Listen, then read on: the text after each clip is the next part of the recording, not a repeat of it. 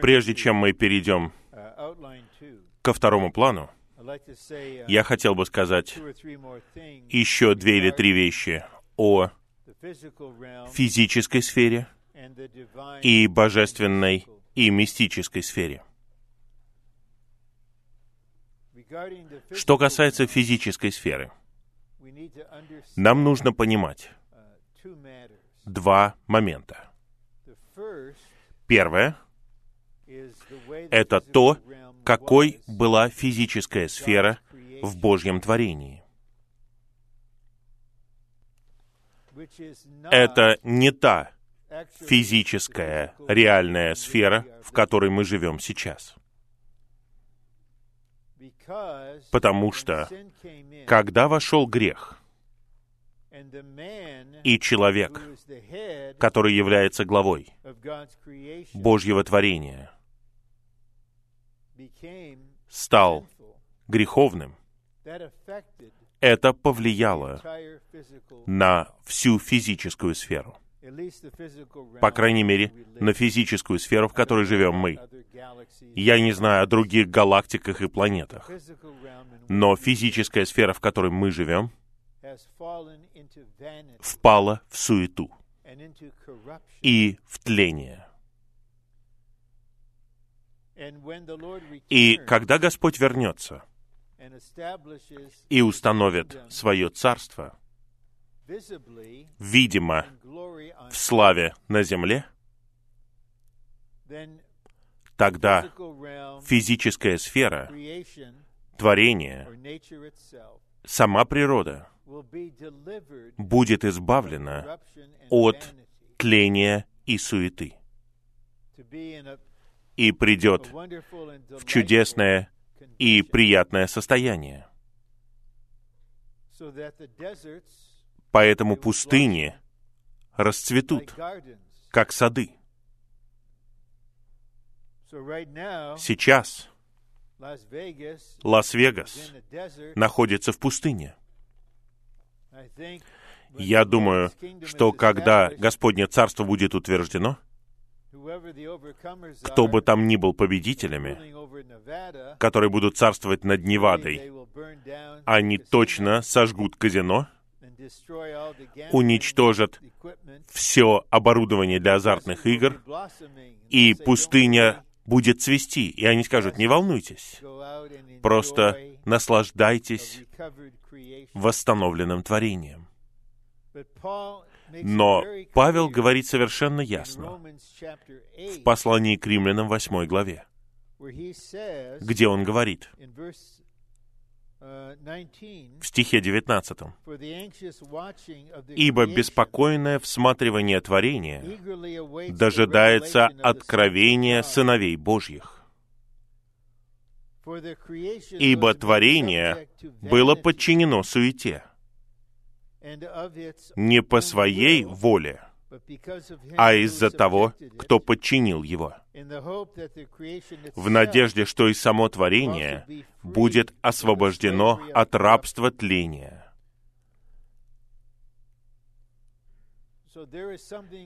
Итак, есть что-то, что касается физической сферы, что нам необходимо увидеть. Моим первородным ребенком является дочь. И с момента ее рождения у меня была особая молитва о ней. Это была не единственная молитва, но это была особая молитва о ней,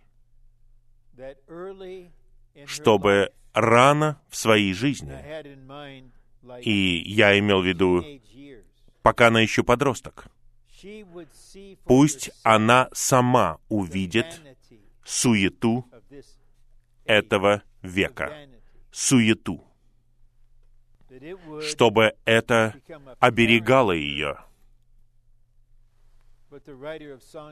Автор песни песней написал «Суета, сует». Все суета. Все под солнцем. Это суета. Не имеет никакого смысла не имеет цели. Именно из-за этого я просто говорю то, как я думаю. Я не могу, я не буду, никогда не буду использовать слово «карьера» в положительном смысле. Или говорить с молодыми людьми о карьере. Потому что я считаю, что карьера — это путь, которым вы идете для того, чтобы достичь какой-то славы, престижа в мирской системе. Но развивать свои навыки или свою профессию — это что-то почетное. Даниила увели в плен, когда он был очень молодым. Наверное, ему было лет 12. И он получил наивысшее образование в той стране, где он жил. И он был полновременным правительственным чиновником вплоть до своей старости. Поэтому, когда Мидо-персы захватили его царство, очевидно, они признали, что этот человек очень ценный. Поэтому он функционировал на высшем уровне правительства.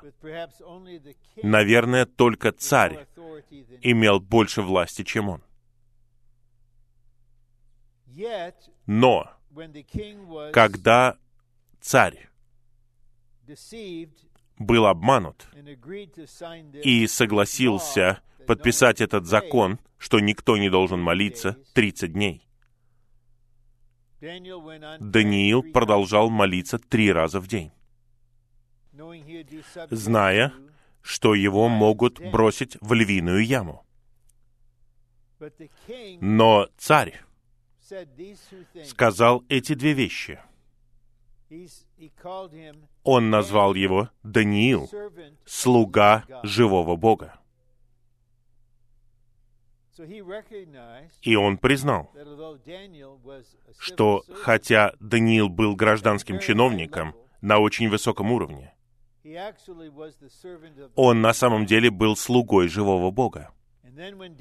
И потом, когда Даниила бросали в львиную яму, царь сказал, «Твой Бог, которому ты постоянно служишь, Он избавит тебя». Это серьезное свидетельство. Вы функционируете, имея огромную ответственность. Вы управляющий. И вы все осуществляете на наивысшем уровне. Превосходно. И другие даже завидуют. Но какое впечатление получают ваши начальники. На самом деле, вы служите Богу. Вы слуга живого Бога. Вот представьте, если бы Даниил был в Вавилоне и сказал бы, «Я застрял здесь. Я, наверное, извлеку из этого наибольшую выгоду. Получу лучшее образование, у меня будет славная карьера, поскольку я никуда не пойду. Это была для него чуждая мысль. Он знал, что Бог хотел восстановить Иерусалим. Он жил ради этого, хотя сам он туда и не вернулся. Я пытаюсь провести различие в каком бы возрасте вы ни были, особенно если вы студент. И ваша мысль такая, вы еще не живете, вы готовитесь к жизни, то я точно воодушевил бы вас на каждом уровне делать все возможное, чтобы достичь лучшего, превосходства. И если вы получаете профессию, пусть вы будете лучшим в своей профессии. Или если вы в другой сфере достигнете превосходства в своей сфере. Но если вы не знаете, что все суета, тогда вы станете частью суеты. Вы просто подумаете, ну, я просто посвящаю себя Господу, и в 24 года я пойду на обучение, я буду служить Господу. Я верю вам. Это голос двадцатилетнего человека. А теперь вам 47 лет. Вы женаты, у вас дети-подростки, финансовые трудности, вы разочарованы своими взаимоотношениями с другими в церкви, своей функцией в церкви, тогда вы уязвимы, и вы говорите, ну, я прошел уже середину своей жизни. Однажды я видел такой плакат, где говорилось о том, что вы перешли на другой склон холма. И подпись была такая, «Я и не знал, что я поднялся на первую половину». Другими словами, вы спускаетесь вниз. И вот скоро я перейду к этому. Божественная мистическая сфера сама по себе есть действительность. Это действительность. И только в этой сфере находится действительность. У меня есть телевизор дома, но я не могу смотреть новости более 15 минут в месяц. Я просто хотел бы, чтобы кто-то рассказал мне факты, что происходит, и потом замолчал. Столько пустых разговоров. Все это в книге Экклезиаста, и Экклезиаст — часть Библии. И эта книга там по определенной причине. И нам нужно понять, что мы не живем в чистом изначальном творении Бога. И я не понимаю, как Павел получил это осознание, но он мог почувствовать стремление в самом творении быть избавленным из этих уз.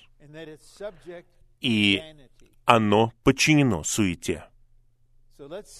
Давайте предположим, вы заканчиваете свою аспирантуру и получаете докторскую степень. Вот происходит выпускная церемония. Я воодушевляю вас пойти туда. И вот люди получают степень бакалавра, получают люди степень магистра, и вот несколько докторов получают свои докторские степени. И на вас надевают шапочку, академическую шапочку и накидку. Вы теперь доктор наук.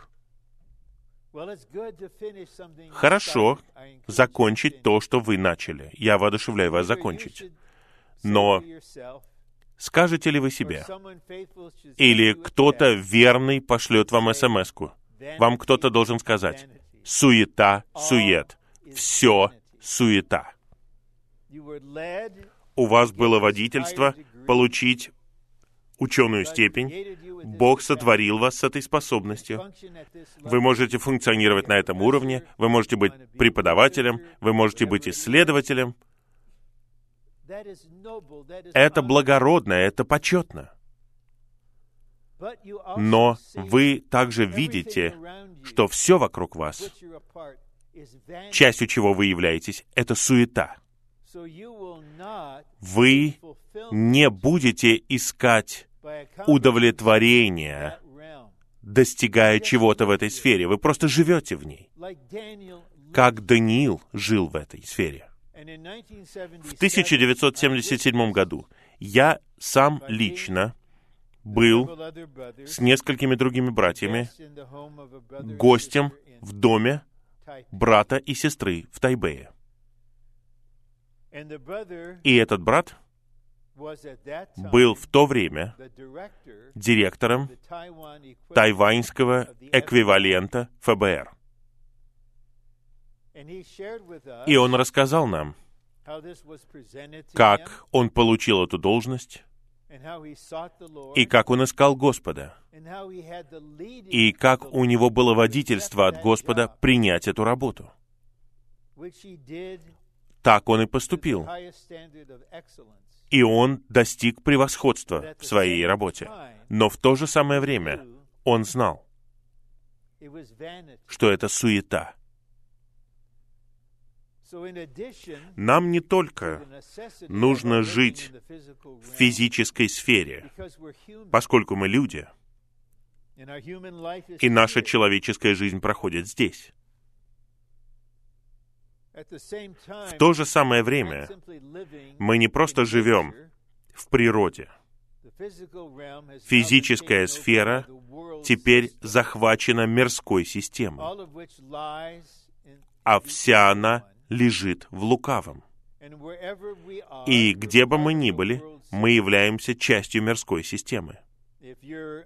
Если вы нейрохирург, вы работаете согласно своему обучению, призванию, способности, но вам ясно, что это часть сатанинской мирской системы.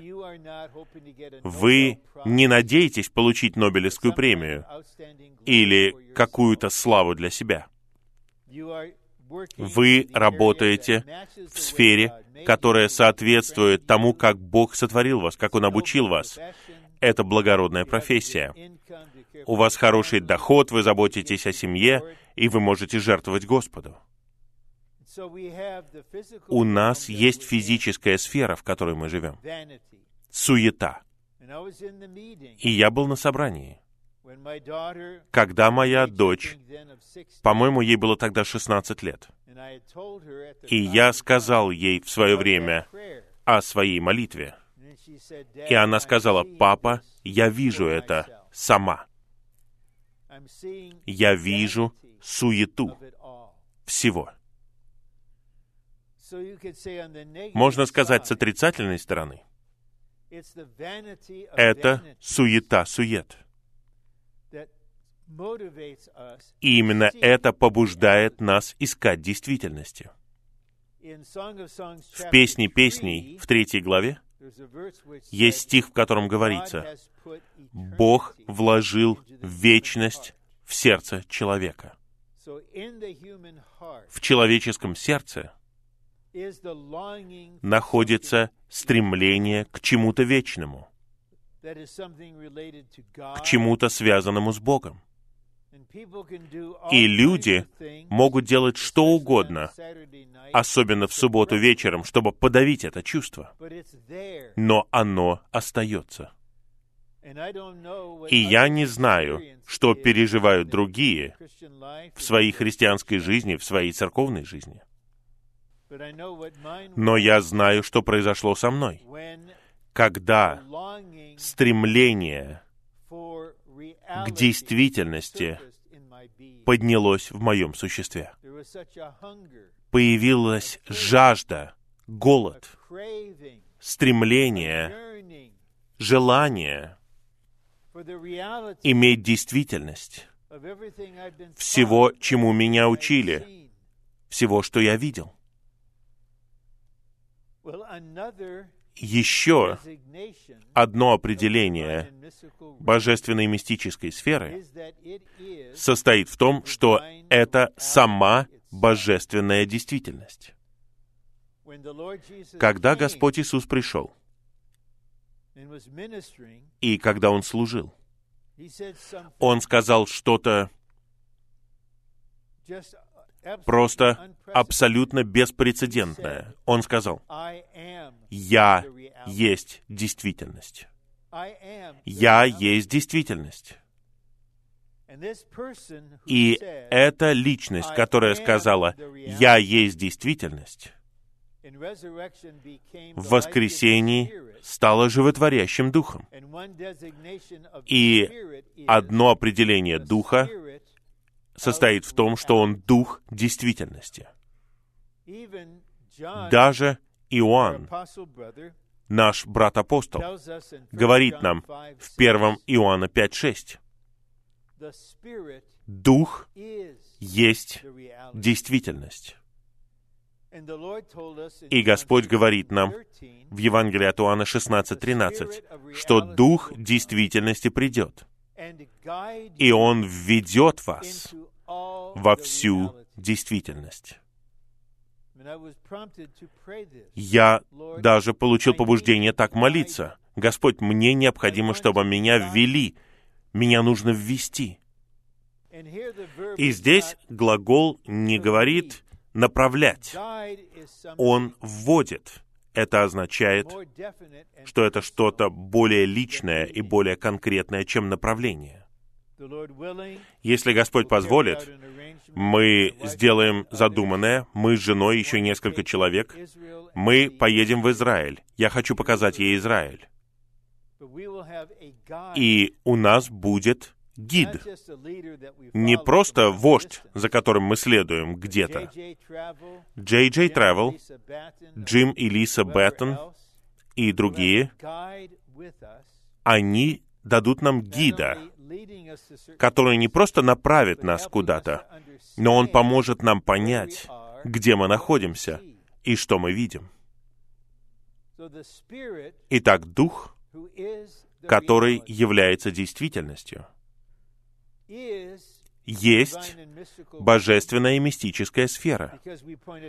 Потому что мы отмечали, что эта сфера — это завершенный дух. И Господь желает, как Дух, ввести нас во всю действительность. Вот что там говорится. Во всю действительность. И поскольку мы говорим о сфере, которая является обширной, это будет переживанием, которое будет увеличиваться всю нашу жизнь. Дух действительности будет вводить нас в этот аспект действительности, в тот аспект действительности. Я представляю вам это, чтобы подкрепить контраст. Мы живем в физической сфере, в нашей человеческой жизни. Но кроме этого, мы живем в физической сфере, которая подвержена суете. В ней нет ничего, что не является суетой. Потому что нет ничего там, что может снабжать вас действительностью, которая удовлетворит желание в вашем собственном внутреннем существе. Только действительность может это сделать. И я хотел бы отметить еще один стих, который подкрепит наше понимание того, что такое божественная и мистическая сфера и важность нашего нахождения в этой сфере. Это первое послание Иоанна, пятая глава, стих 20. И если вы хотите заново перечитать первое послание Иоанна в ближайшем будущем, вы, наверное, сделаете это со следующей мыслью. Тут очень простой язык, как язык Евангелия от Иоанна, очень простой. Но мысль очень глубокая. Потому что когда Иоанн писал это послание, и когда он писал свое Евангелие, он был в той сфере, о которой он писал. Он находится в божественной мистической сфере. Он пишет о божественной мистической сфере. И если вы в физической сфере, и вы используете свой острый разум, и вы пытаетесь понять, то вы видите, что слова очень простые. Но вы просто не можете этого понять не можете ухватиться за это. И в итоге вы думаете, что Дом Отца — это небеса, потому что это соответствует религиозным природным представлениям. Иоанн находится в той сфере, о которой он пишет. В 20 стихе он говорит, «И мы знаем, что Сын Божий пришел, и дал нам понимание, чтобы мы знали того, кто истинен. А мы в том, кто истинен. В Его Сыне, Иисусе Христе. Это есть истинный Бог и вечная жизнь. Я начинаю с самого начала. И мы знаем. Не надеемся, не верим, но знаем. Сын Божий пришел, и Он дал нам понимание. Вам не нужно высшее образование, чтобы иметь это понимание. Сын Божий дает это понимание всем детям Божьим. И Он дает это понимание для того, чтобы мы знали Его, того, кто истинен. Того, кто истинен. Это необходимый английский перевод. Греческое слово просто звучит «истинный». «Истинный». Некоторые переводы говорят «истинная личность». Но Иоанн просто говорит «истинный», «действительный». Сын Божий дал нам понимание, чтобы мы знали истинного. И потом он говорит, «И мы в том, кто истинен». Снова то же самое греческое слово «мы в истинном» в истинном, в истинной личности, в том, кто истинен, в действительности, запятая, в Его Сыне Иисусе Христе. Итак, быть в истинном значит быть в Его Сыне. И потом Иоанн говорит, это истинный Бог и вечная жизнь.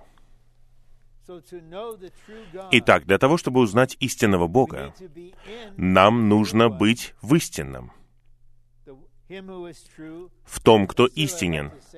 Я хочу еще раз сказать, нам нужно быть в истинном, в нем. И Сын Божий дает нам понимание, чтобы мы знали истинного. И мы в нем. И теперь мы можем засвидетельствовать изнутри, из истинного, из того, кто истинен, из истинной личности. Это истинный Бог. Если Господь продолжит вести нас таким образом, в следующем месяце, в середине месяца,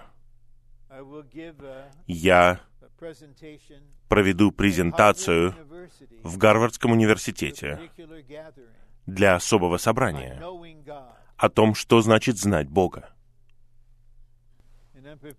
И я готовлюсь внутренне. Я хочу рассказать вам не о Боге, в которого я верю. Я говорю вам о Боге, которого я знаю. Я знаю. Поэтому, если вы атеист, и я надеюсь, что здесь есть атеисты, я не боюсь вас. Вы должны каким-то образом понять меня. Вот что я за человек. Я утверждаю, что я знаю кого-то, о ком вы утверждаете, что его не существует. И оставляю это вам. Но на основании слова, на основании духа действительности, мне все равно, кто вы кто слышит лекцию, может быть, самый прекрасный разум во всей Северной Америке. Один из профессоров там находится в списке ста самых важных людей на Земле. Он пишет книги. Все это суета-сует, мне все равно. Я свидетельствую вам об истинном, об истинном. С отрицательной стороны, мы можем это так назвать. Необходимо осознание, что у нас есть личное переживание суеты, сует.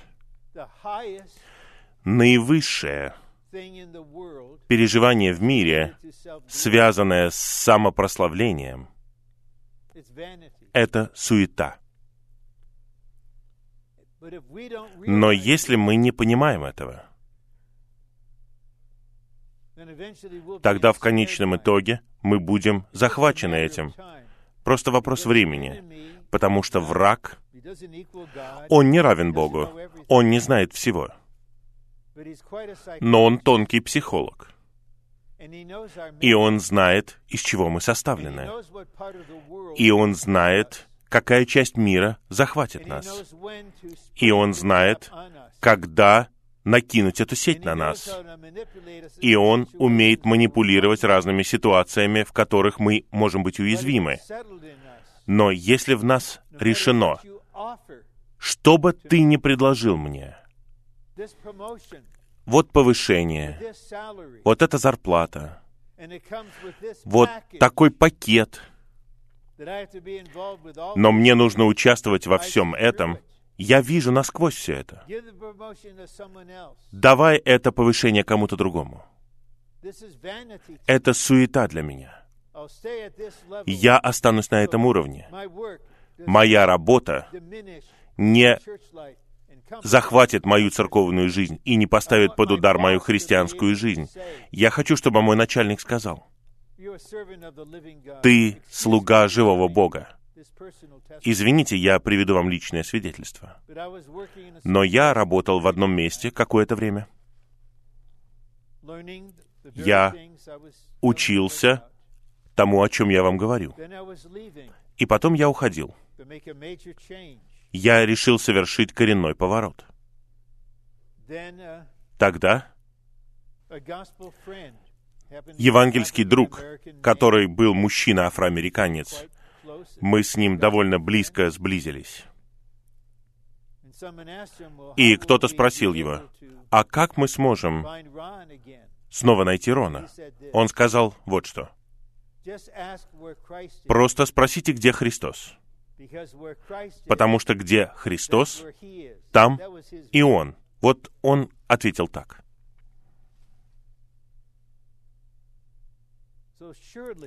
Совершенно точно когда мы живем необходимой практической человеческой жизнью и исполняем свои человеческие обязанности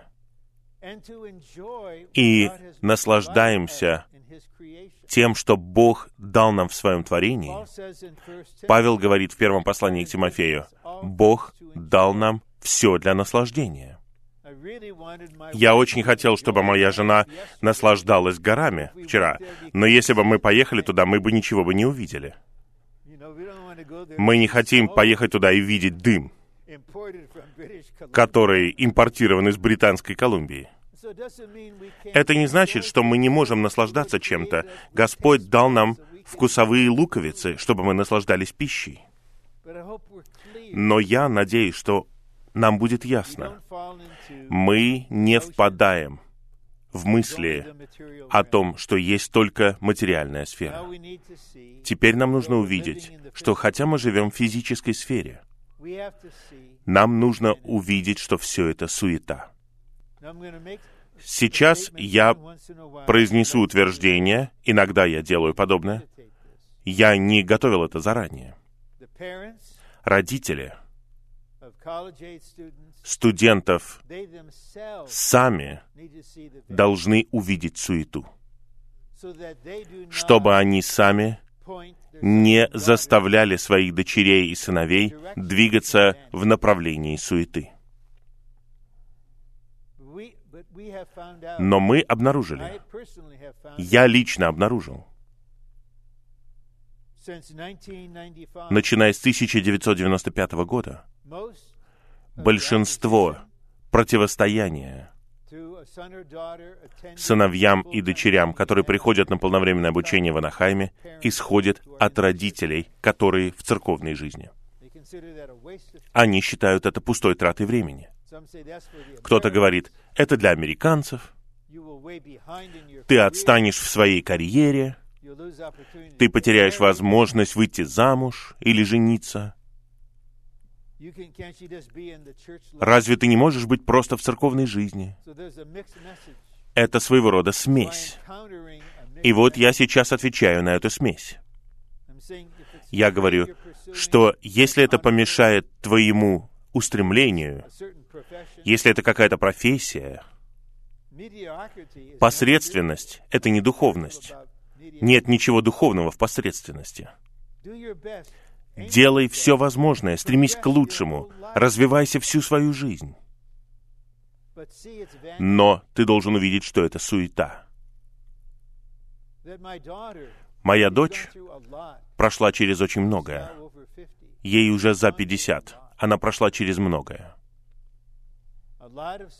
Много страданий. Но одно ясно ей. Весь мир — суета. Когда есть голод по действительности, и Сын Божий здесь есть, и Он дает нам понимание, чтобы мы знали истинного. Мы лично знаем Его. А теперь следующие минут сорок мы начнем рассматривать переживания жития в божественной и мистической сфере. И будем узнавать, что это за переживание. Это будет побуждением для нас просить Господа обучать нас жить в этой сфере. И чем больше у нас есть такие переживания, тем больше мы сами хотим оставаться здесь. И мы понимаем, что когда мы не в слитом духе, какое-то время, это время потрачено впустую. Давайте просто скажем, из-за каких-то обстоятельств. Я плохо себя чувствую, я устал, я разочарован. Поэтому большую часть времени с 6 утра до 10.30 вечера, практически большую часть времени я вне слитого духа. Как я буду себя чувствовать в конце дня? Я вынужден буду сказать Господу, весь день потрачен впустую. Просто считается ничем. Я сожалею, Господь. Я исповедуюсь перед Тобой, Господь. Благодарю Тебя за то, что у меня завтра будет новое начало. Я хочу начать все заново, потому что много часов, много дней, недели, месяцы, годы, десятилетия проходят вне слитого духа. Мы просто часть старого творения и суеты. Но если мы научимся понемногу, Господь не спешит. Он будет воодушевлять нас. Точно так же, когда маленький ребенок учится ходить, вы достаете видеокамеру, вы записываете его шаги. Мальчик начинает ходить. Предположим, его папа выпускник военного училища, и он говорит, курсанты ходят не так. Нужно правильно держать спину. Нет, вы, конечно, такого никогда не скажете. Вы рады, что он прошел три шага и потом снова сядет. Вот так наш Отец смотрит на нас, когда мы учимся ходить. Правильно? Он воодушевляет нас, не критикует нас. Почему ты до этого не ходил? Почему ты не можешь ходить лучше? Нет, у нас не такой отец. Он по-настоящему за нас. Первый пункт. В божественной и мистической сфере составного духа мы получаем духа как единственное, всеобъемлющее благословение.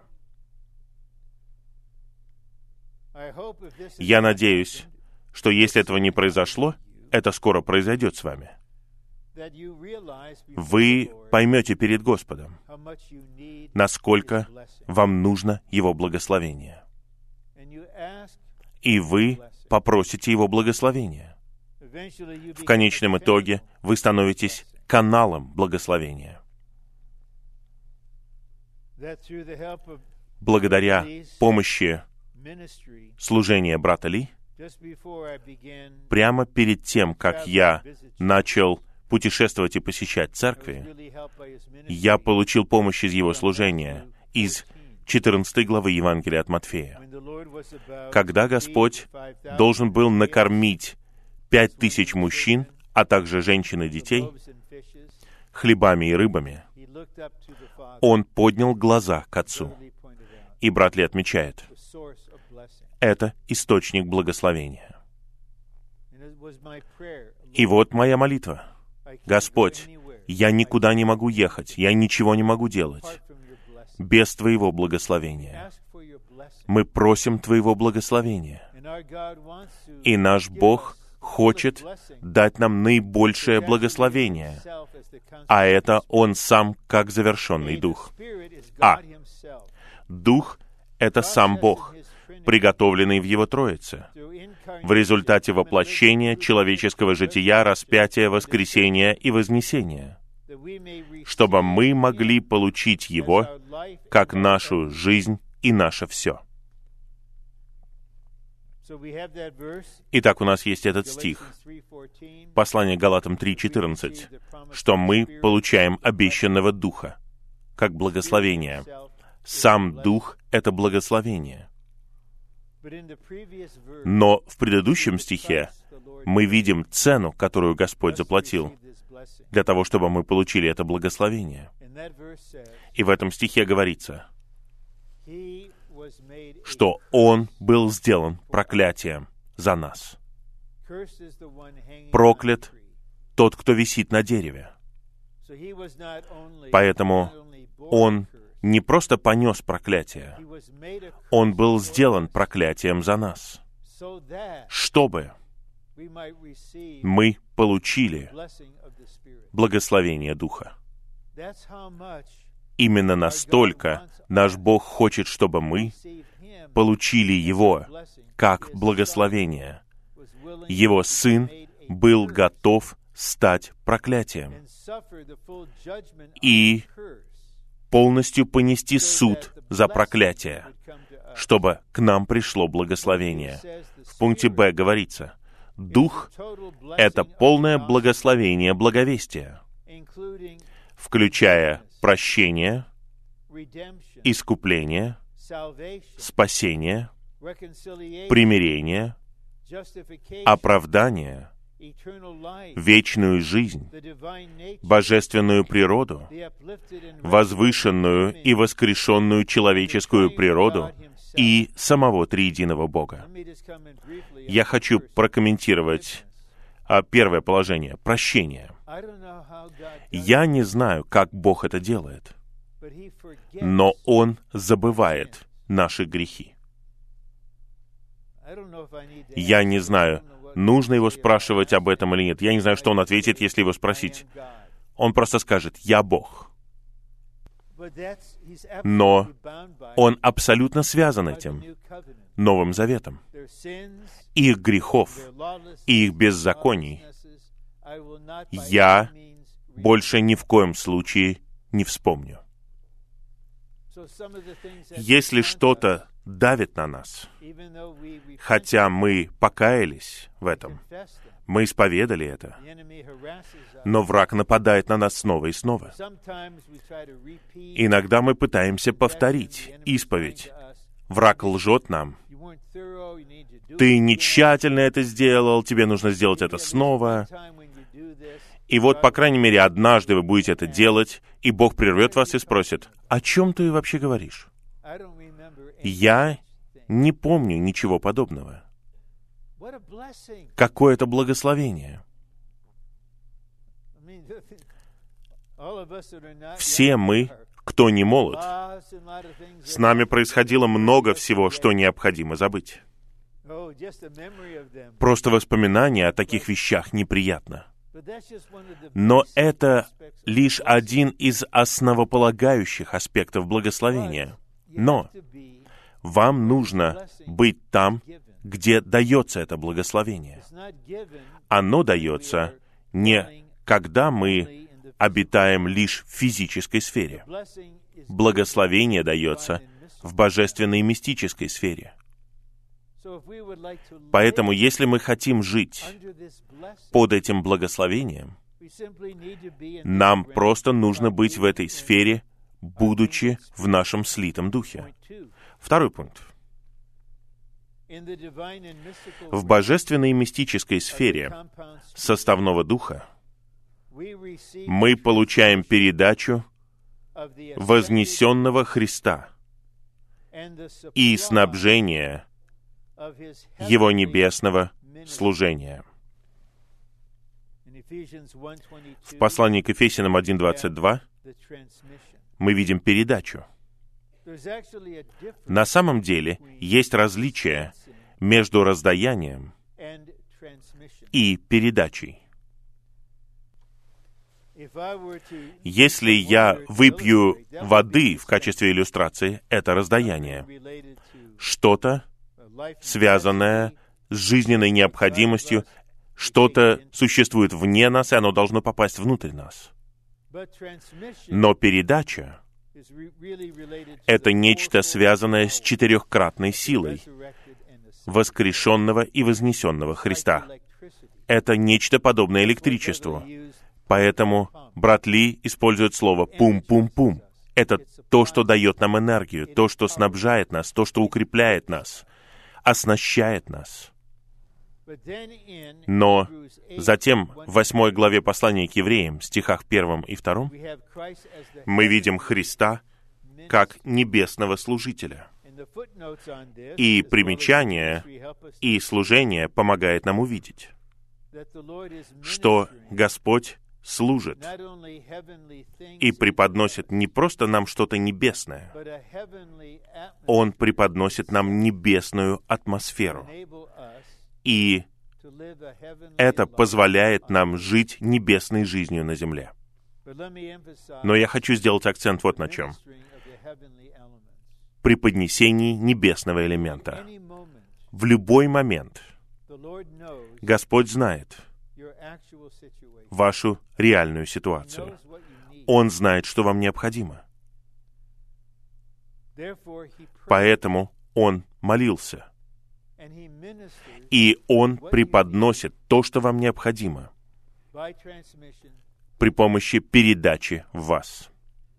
Если вы знаете, что вам нужно, и вы можете молиться, тогда вы, может быть, так и поступите.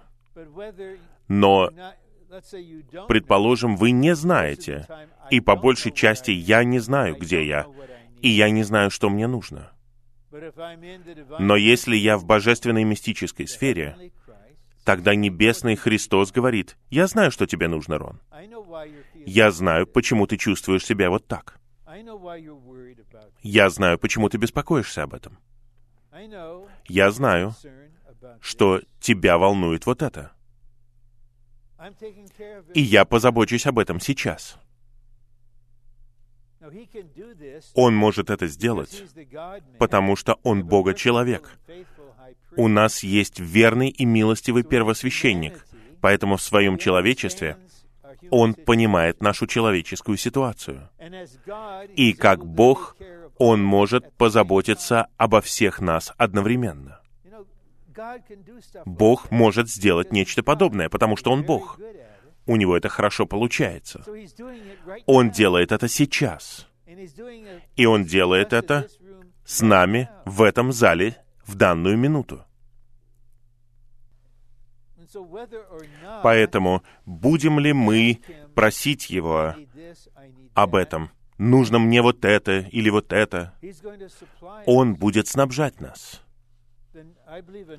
И я верю, что у некоторых из нас есть подобное переживание, о котором я сейчас говорю. По какой-то причине. Вы просто переживаете такое течение жизни. Это не просто настроение, вы получаете снабжение, которое превышает все, что вы делали. Вы не так сильно молились, вы не так много читали — Вы просто получаете снабжение. И тогда что-то происходит, что-то неприятное. И вы понимаете, Господь знал, что это произойдет в 3.17 сегодня днем. Поэтому Он приготовил меня заранее. Он снабжал меня заранее, чтобы я мог пережить эту ситуацию. И я просто немного изобличу себя, просто изобличу свою природную жизнь перед вами. С одной стороны, я очень благодарен за это. Господь, Ты знаешь, что впереди меня ждет? Ты знаешь, что Ты хочешь наполнить мой бензобак перед тем, как это произойдет?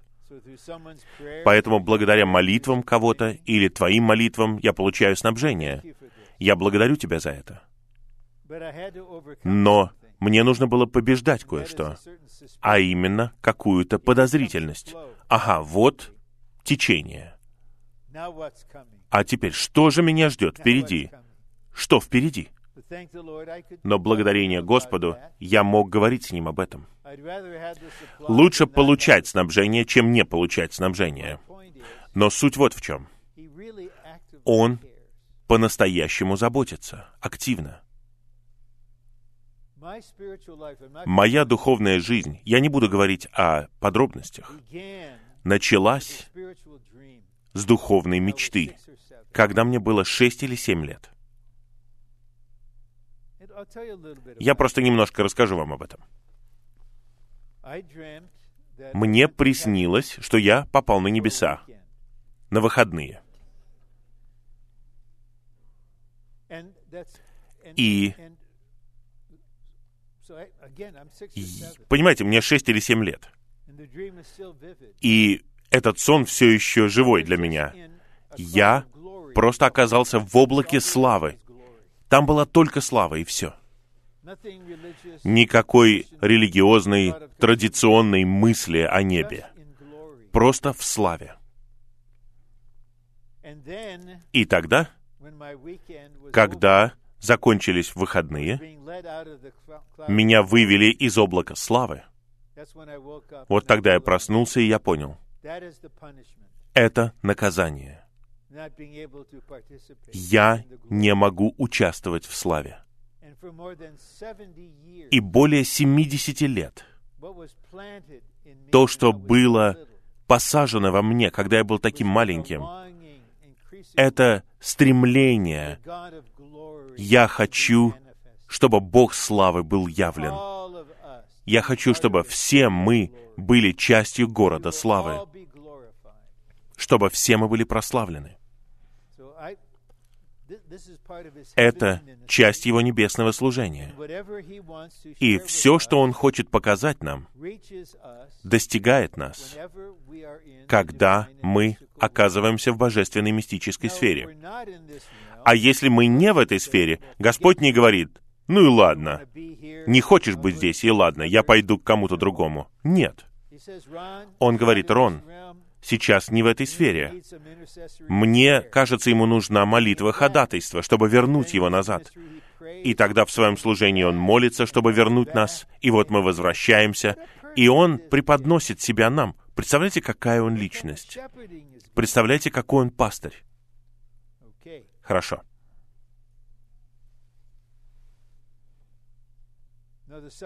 А теперь подпункты. Слова для церкви подразумевают своего рода передачу и обозначают, что все, чего Христос, глава, достиг и приобрел, передается церкви, его телу. Итак, церковь в Калгари и другие церкви, представленные здесь, Господь знает, что этим церквям необходима передача. Он хочет передавать себя всей церкви, всей Канаде, это действительность. Б. Будучи служителем истинной небесной скинии, Христос раздает небо.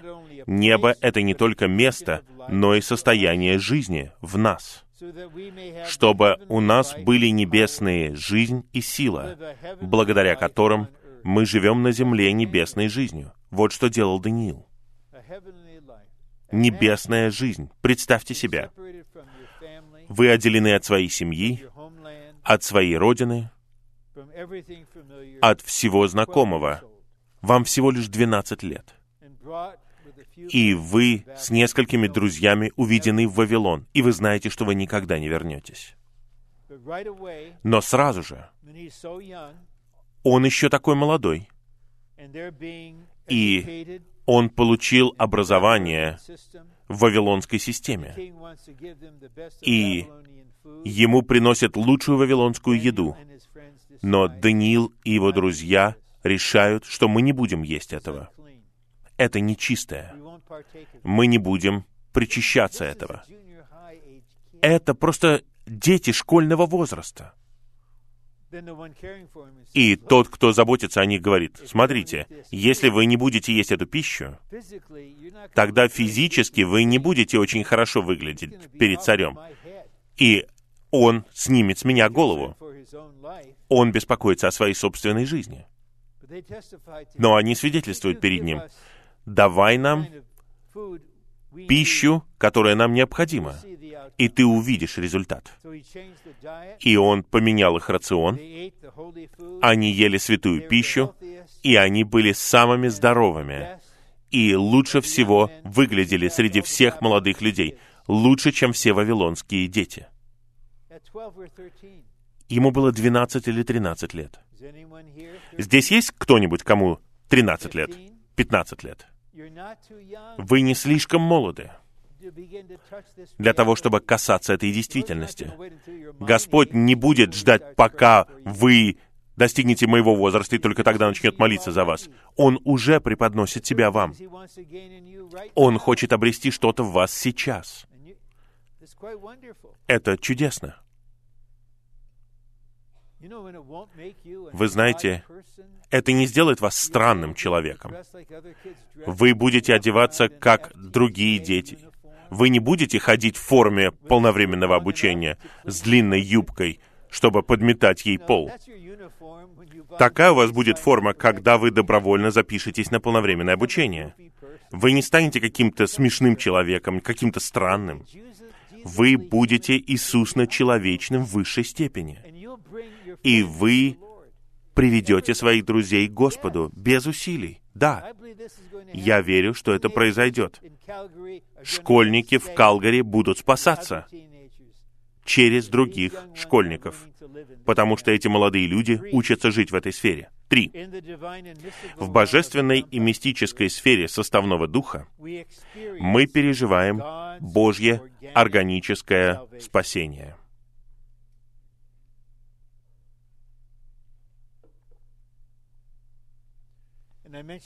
И я отмечал в первом сообщении послание к римлянам 5.10. Тем более мы будем спасены в его жизни. Вы согласны со мной, что нам нужно тем более, тем более?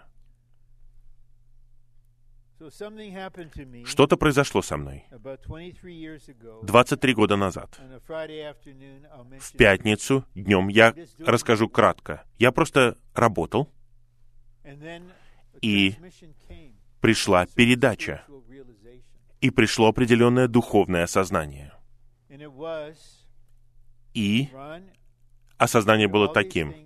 Рон, ты слышал все, о чем говорил брат Ли. Об органическом спасении, о преобразовании, освящении, обновлении. Ты согласен со всем этим.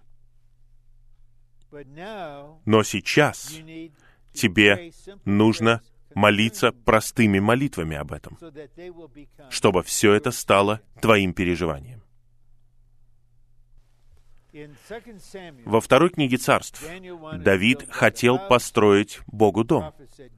Пророк сказал, хорошо, построим дом, и Бог явился пророку и сказал, иди скажи Давиду, Скажи ему, что ты не построишь мне дом.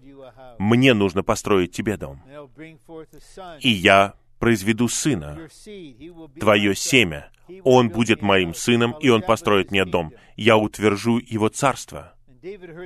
И Давид услышал это чудесное слово. Помните, что он сделал? Тогда он пошел и сел перед Господом, и он молился этим словом. И он сказал, Господь, сделай согласно тому, что ты сказал. И Господь показал мне, вот чего тебе не хватает. Ты согласен?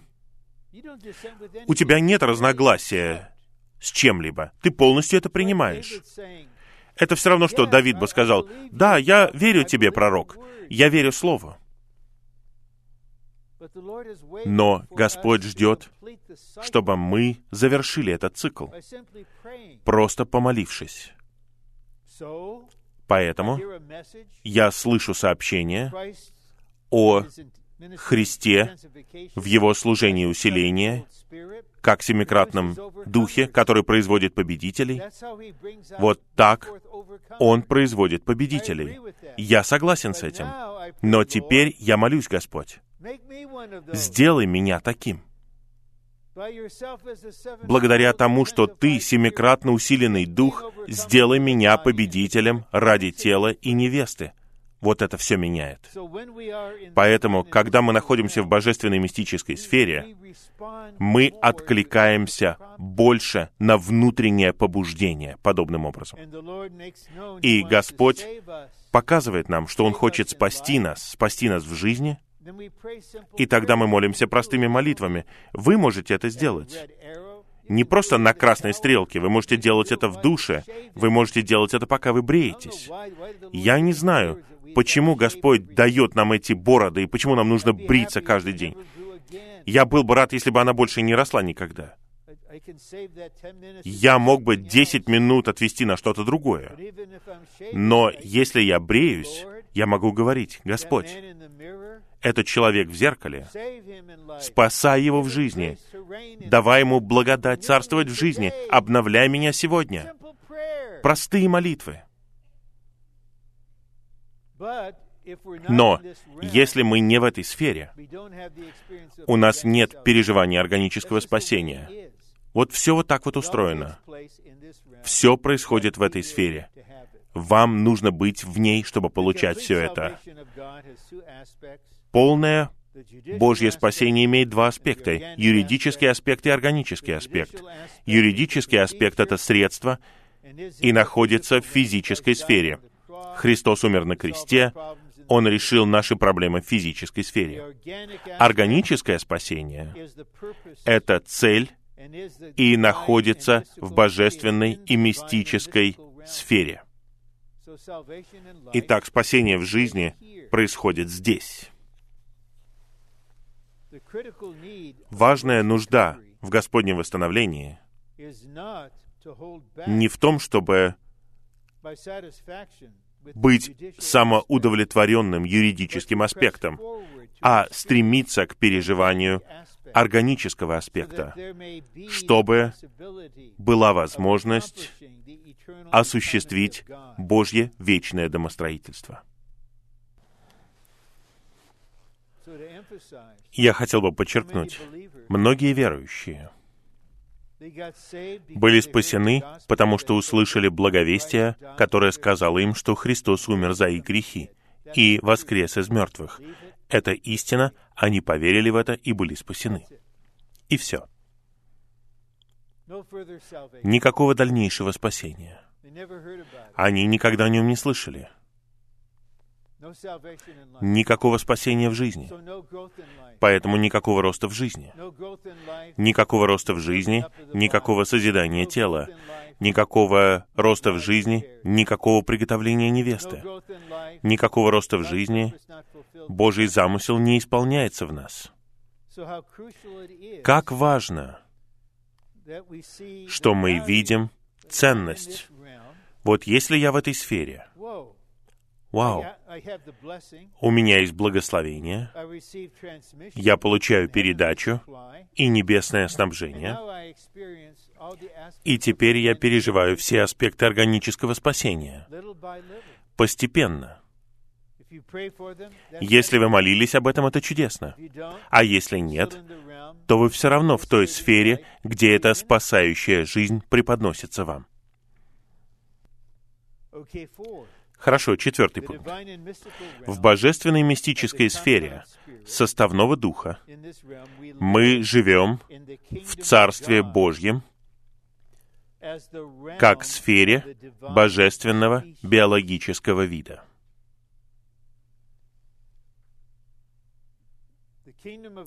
Царство Божье имеет объективную сторону. Это Божье правление над всем и всеми во Вселенной.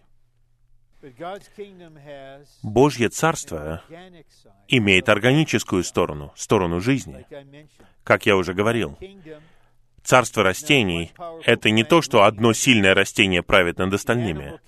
Царство животных — это не какой-то огромный медведь, который правит над всеми остальными. Это жизнь растений. Это животная жизнь это жизнь Бога, которая становится сферой.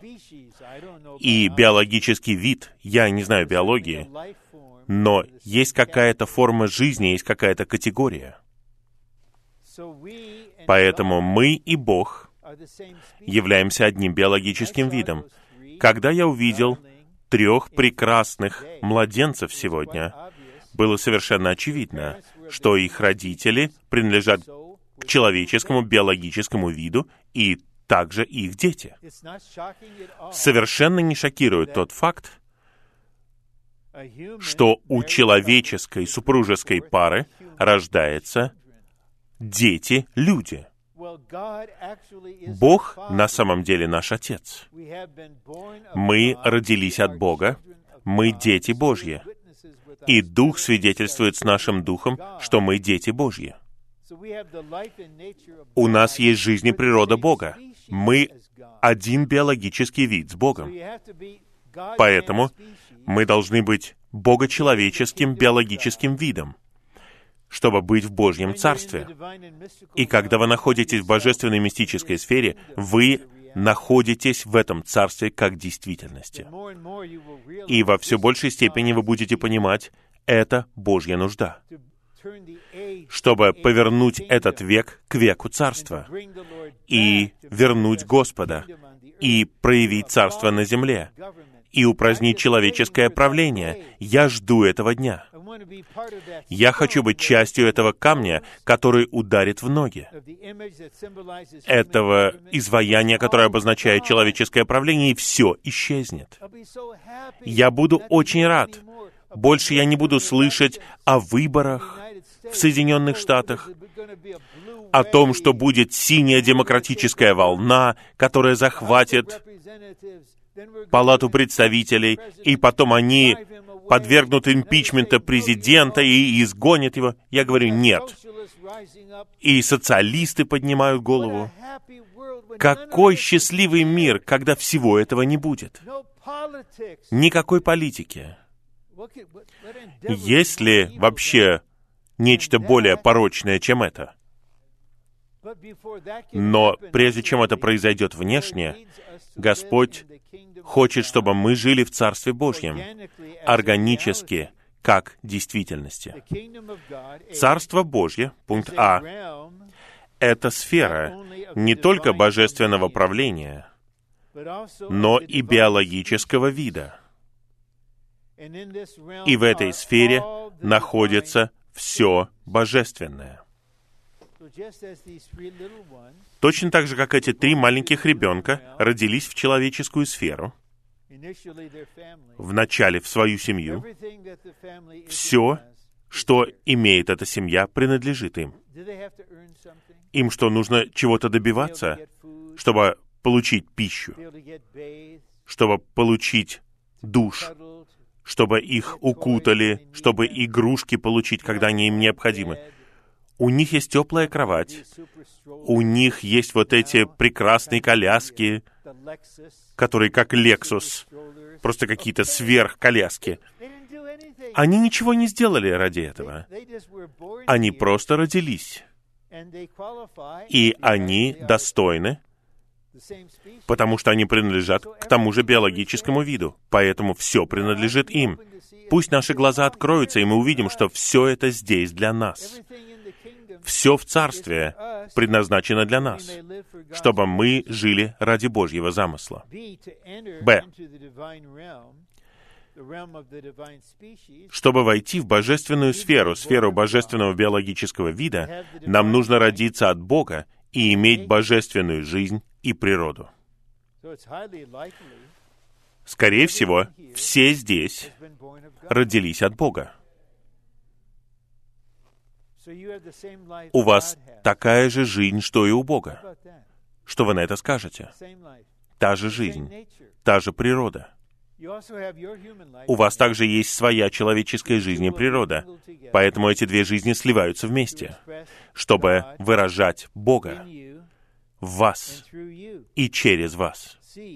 В. Бог стал человеком, чтобы войти в человеческий биологический вид. А человек становится Богом по жизни и природе, но не в божестве, чтобы войти в божественный биологический вид. Вот я приношу вершину божественного откровения сюда. Чем больше вы живете в Царстве Божьем как сфере жизни, находясь в божественной мистической сфере, тем более вы охристовываетесь, тем более вы обоживаетесь, тем больше вы становитесь такими же, как Бог по жизни и природе, но таинственным образом. Вы становитесь все более Иисусно-человечными. Вы не становитесь каким-то странным существом. Даже то, как они говорят, должно быть просто таинственно. Или в одной церкви в Соединенных Штатах была группа псевдо-духовных сестер, которые следовали за своим руководителем, которые молились очень необычно, с очень странной интонацией и рефлексами, что бы это ни было. И на собрании десятки сестер молились. Я просто хотел уши заткнуть. Это не что-то человеческое. Поэтому парадокс и тайна заключается в том, что чем больше мы становимся божественными по жизни и природе, тем более Иисусно-человечными мы становимся. Именно поэтому я расскажу вам эту историю снова.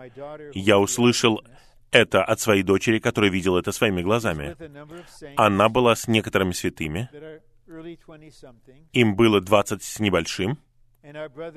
И наш брат Дон Лупер был с ними, со своей женой, и еще другие святые там были.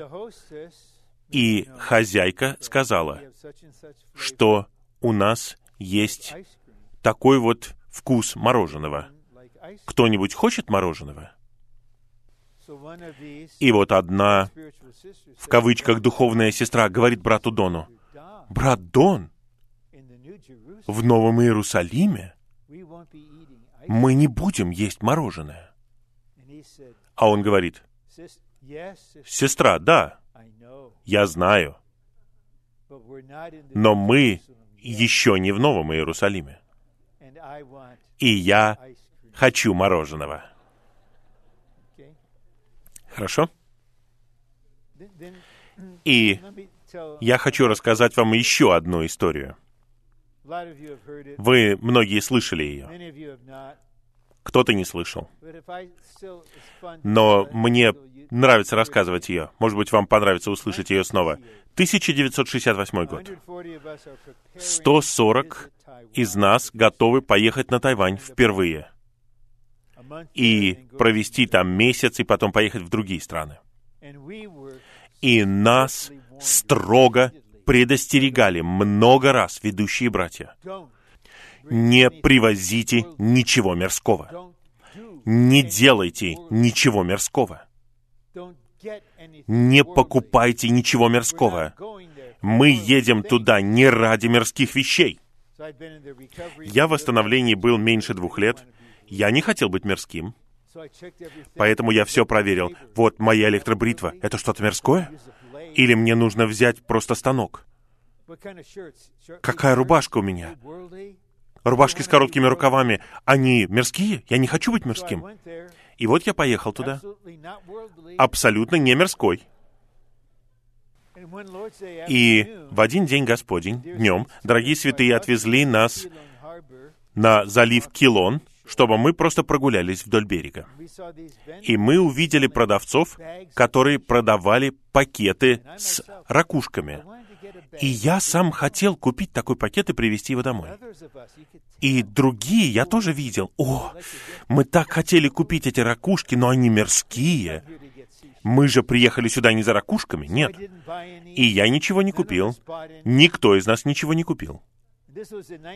Это был 68 год, 50 лет назад. Я вот закрываю глаза, я все еще вижу. Я иду за братом Ли. Мы идем вот так вот, а он впереди, руки у него опущены, потому что в обеих руках у него два пакета с ракушками. Итак, или он мирской, или я религиозный. Ну, последняя правда. Поэтому я говорю это, пожалуйста, не посылайте смс кому-то на Тайване после собрания. Я просто улыбаюсь здесь. Может быть, я попросил бы братьев, можем ли мы поехать на залив Килон снова? Я хотел бы купить ракушки там. Брат Уитнес Ли был самым человечным человеком, которого я знал. Самым человечным. Он был самым благочестивым человеком, которого я знал. Самым чистым человеком, которого я знал. Самым искренним человеком. Никакой политики в нем не было. Все было прямым. И это итог жития в Царстве Божьем как божественной мистической сфере. Он стал Бога-человеком. И я не продвигаю мороженое Хагендац. Я просто использую мороженое в качестве примера. Вы будете наслаждаться может быть, каким-то шоколадно-миндальным мороженым, прежде чем вы больше его не будете есть в Новом Иерусалиме.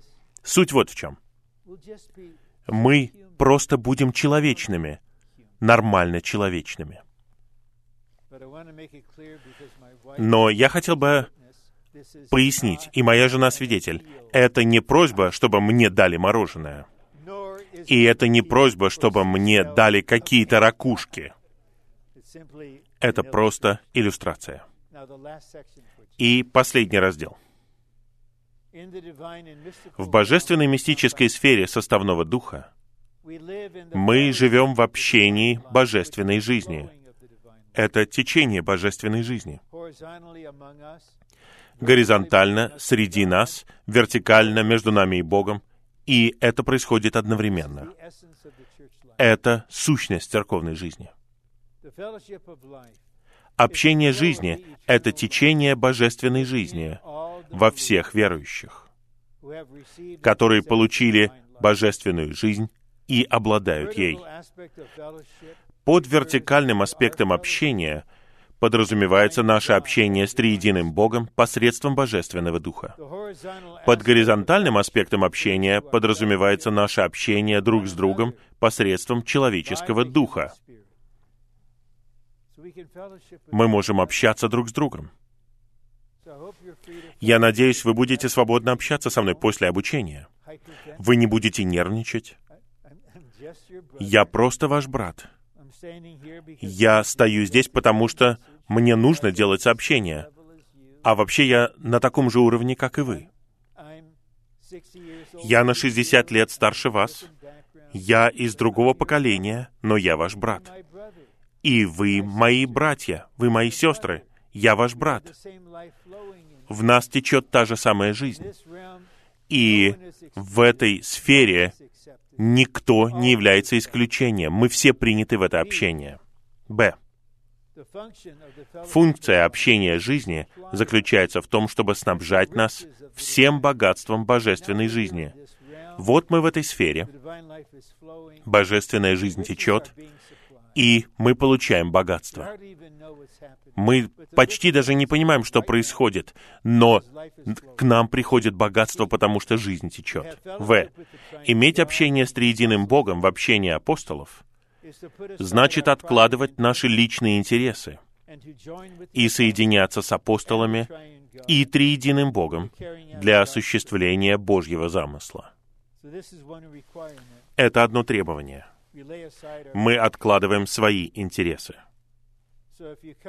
Если вы пришли сюда, в церковь, надеясь получить что-то или стать кем-то, это ваши интересы. Мы ничего вам не обещаем, кроме общения жизни и приготовленного и завершенного триединого Бога как благословения и единства среди нас. Мы просто откладываем свои интересы. Мы здесь не для того, чтобы получить что-то для себя. Мы здесь осуществляем Божий замысел. Мы созидаем тело и готовим невесту. Г. Божественное общение — это действительность жития в теле Христовом. Это некоторые аспекты жития в божественной мистической сфере. Благословение, передача, небесное снабжение,